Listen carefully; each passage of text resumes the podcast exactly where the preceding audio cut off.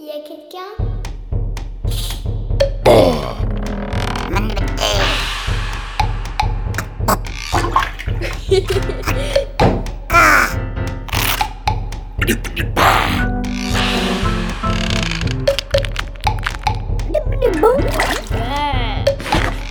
Petit manuel du chasseur de monstres. Bonjour chers auditeurs. Aujourd'hui nous allons parler du non-méo. Le non-méo est un monstre sans gêne et mal élevé, particulièrement énervant. D'où vient son nom? Il tire son nom de la réaction qu'il provoque lorsqu'on le voit pour la première fois. Les origines. C'est le comte Philippe du Belloc qui en 1639 se serait écrié Non mais. Oh en découvrant ce monstre tranquillement allongé sur son divan. Le non-méo appartient à la famille des monstres horripilants. La plupart des personnes qui ont rencontré un non-méo sont insomniaques. Ces personnes, qui se réveillent souvent la nuit, n'ont d'autre choix que de se lever en attendant que la fatigue revienne. Tous les grands insomniaques disent avoir surpris ce monstre dans leur salon, au moins une fois dans leur vie. D'après leurs témoignages, c'est une expérience désagréable et agaçante. Physionomie. Le non-méo est une créature patatoïde, dodue et flasque, dont la silhouette ne ressemble à rien de connu.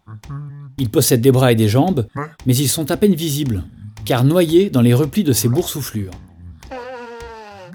Sur la partie molle qui lui sert de visage, pointe une sorte de nez de la taille d'une aubergine. Enfin, détail étonnant, malgré sa carrure, ce gros dodu flotte sans toucher le sol.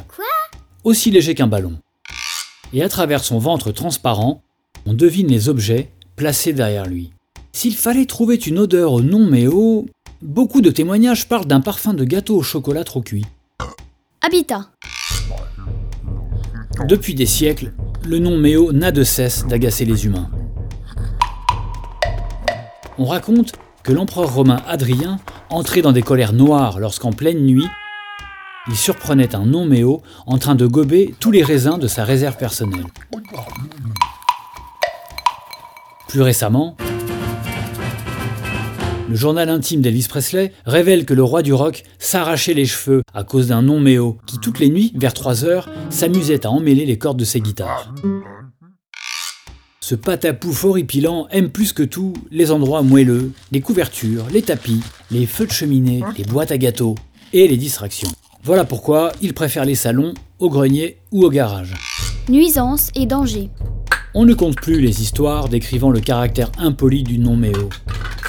Non content de fouiller dans tes affaires, d'inverser le contenu de ta bibliothèque, il ne se gênera pas pour ouvrir ton courrier, faire des gribouillis sur tes documents importants, casser la télécommande de ton téléviseur ou terroriser ton canari.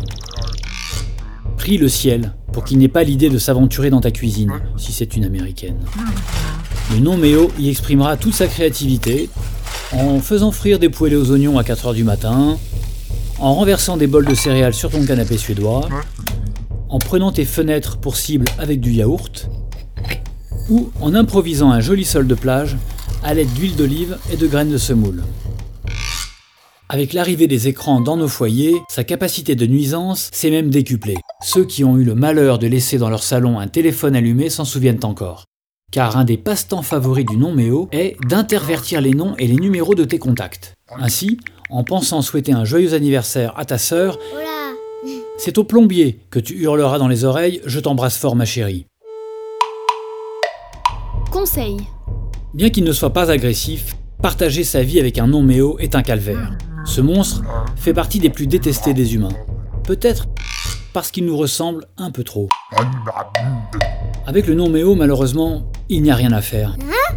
Plus tu essaieras de le chasser, plus il va s'attacher à ta maison. Plus tu lui feras des reproches, plus il prendra plaisir à mettre le désordre. À ce jeu, tu vas finir épuisé et malheureux avant lui. Maudite bestiole. Et n'espère même pas l'attraper. Au moindre de tes gestes dans sa direction, il s'évanouira, comme par enchantement. Hélas, face à ce monstre ingrat, il n'y a qu'une solution connue. Il faut l'ignorer. Évite de te réveiller la nuit. Ne va pas dans ton salon. Dors du mieux que tu peux jusqu'au matin.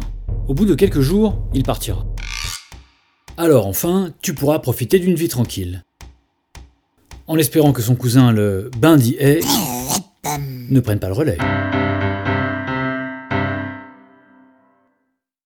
Le petit manuel du chasseur de monstres.